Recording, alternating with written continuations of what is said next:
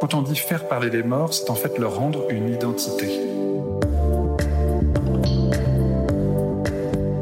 Dans cette série de podcasts Ma vie avec la mort, ça m'intéresse vous emmène à la rencontre de personnes au métier hors du commun. La mort, ils la côtoient au quotidien. Ils vous racontent pourquoi ils ont fait ce choix et ce que ça a changé dans leur vie. Philippe Charlier est médecin légiste de l'histoire.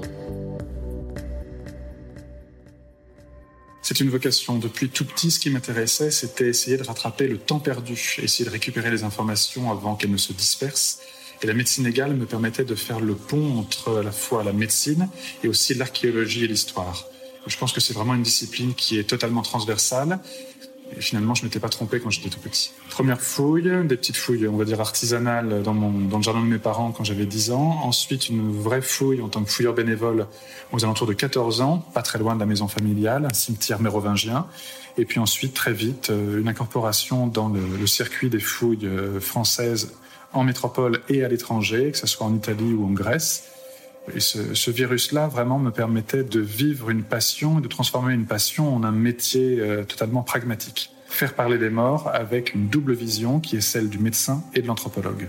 Un squelette qui tombe en poussière, c'est vraiment comme une bibliothèque qui brûle. C'est une somme considérable d'informations qui va être perdue pour la génération d'après. Donc le médecin légiste ou l'archéo-anthropologue sont là pour essayer de récupérer toute cette somme énorme euh, d'informations.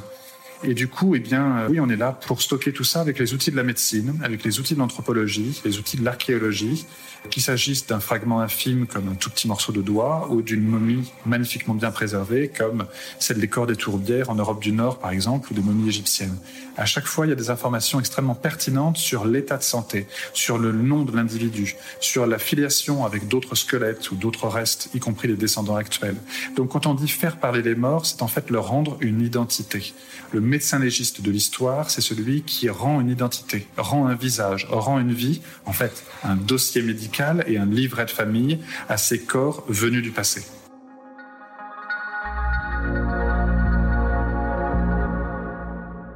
Ça sert directement au vivant les techniques d'identification individuelle, euh, par exemple à partir d'un squelette anonyme, lui redonner un nom. Ça, c'est quelque chose qu'on utilise pour les cadavres X retrouvés dans un contexte médico-légal. La reconstitution faciale aussi, redonner un visage à un crâne, ça bénéficie énormément à cette euh, reconstitution faciale exigé par la justice pour redonner un nom à un cadavre X retrouvé en forêt ou sur le bord d'une voie ferrée.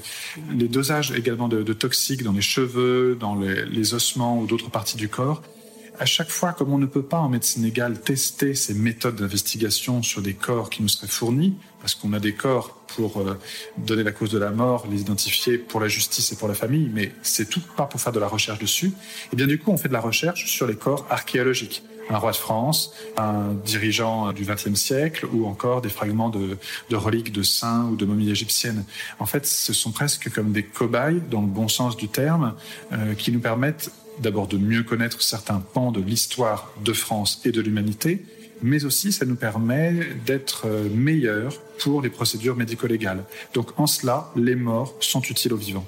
On utilise exactement les mêmes techniques en anthropologie médico-légale et en ostéoarchéologie que chez les patients vivants. Radiologie, scanner, prise de sang, quand on a encore du sang, avec des dosages toxicologiques ou de la microscopie. Également, dosage carbone 14. Ça, c'est vrai, on ne fait pas sur les populations actuelles, mais ça nous permet de juger de l'ancienneté des restes et puis également de la génétique, très précieuse pour confirmer le sexe de l'individu, faire des regroupements familiaux, et puis aussi rechercher des agents infectieux, c'est-à-dire des microbes, bactéries, virus, parasites qui ont pu jouer un rôle dans le processus de la mort.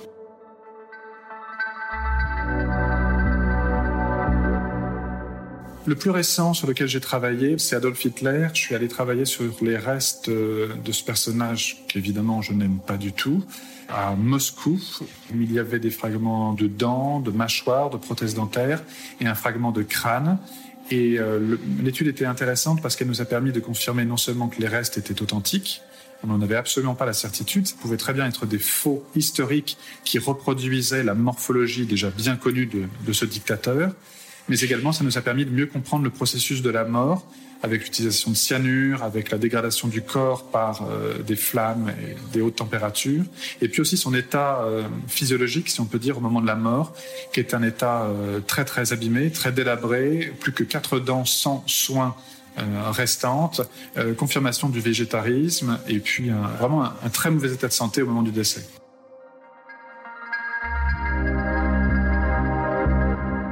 Plus on travaille sur les restes humains, plus on s'intéresse à tous les rituels magico-religieux qui entourent ce qu'on appelle la lutte contre l'inconnu. La lutte contre l'inconnu, c'est la façon d'organiser le chaos. Le chaos, c'est quoi? C'est le lendemain, la maladie et la mort. Les trois choses dont on ne sait pas ce qui va se passer. Eh bien, il y a toute une, toute une théorie, tout un ensemble de rituels qui ont été développés par quasiment toutes les civilisations autour de ce chaos et qu'on retrouve soit au niveau du squelette, avec des maladies, des stigmates de, traitement, mais également au niveau de la tombe ou encore des fétiches, c'est-à-dire des statues ou des objets d'art premier qui incorporent des éléments du corps humain, qu'il s'agisse de sang, qu'il s'agisse de, cheveux, euh, d'autres liquides biologiques, voire de fragments osseux, etc. Ça, c'est vraiment très intéressant. On ne peut pas différencier l'anthropologie physique de l'anthropologie sociale. Les deux, pour moi, sont intimement liés et rejoignent même la médecine, l'ethnomédecine en l'occurrence. Il y a vraiment une continuité de la même façon qu'il y a une continuité, une chaîne continue des vivants et des morts. Et bien, de la même façon, il y a vraiment une continuité de cette façon de penser l'humain et l'humain qui n'est plus, tout simplement. Dans ma pratique quotidienne à la maison d'arrêt des Hauts-de-Seine et à l'hôpital de Nanterre, euh, je suis confronté à des patients qui sont originaires d'Afrique noire subsaharienne, des Caraïbes ou encore du Maghreb assez souvent et qui vivent la maladie d'une façon différente. Et en travaillant sur ces fétiches au musée du Quai Branly ou sur ces restes humains un peu partout dans le monde, eh bien, je suis amené à mieux comprendre la façon avec laquelle ils gèrent et ils interprètent leur maladie. Je pense à un patient, par exemple, qui était originaire du Bénin, qui disait être possédé, qui devait être vu par mon collègue psychiatre.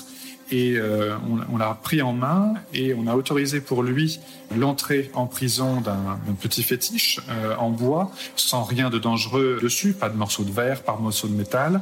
Et euh, ce fétiche de protection a, éliminé, si on peut dire, de façon magico-religieuse, l'aspect néfaste qui entourait ce, patient. Et du coup, il n'a pas subi de traitement moléculaire par le psychiatre, il n'a pas eu de traitement psychotrope, il n'a pas non plus été extrait pour une hospitalisation d'office voilà, on a respecté ces croyances ancestrales, tout simplement, qui ne sont pas du tout des croyances à balayer du revers de la main.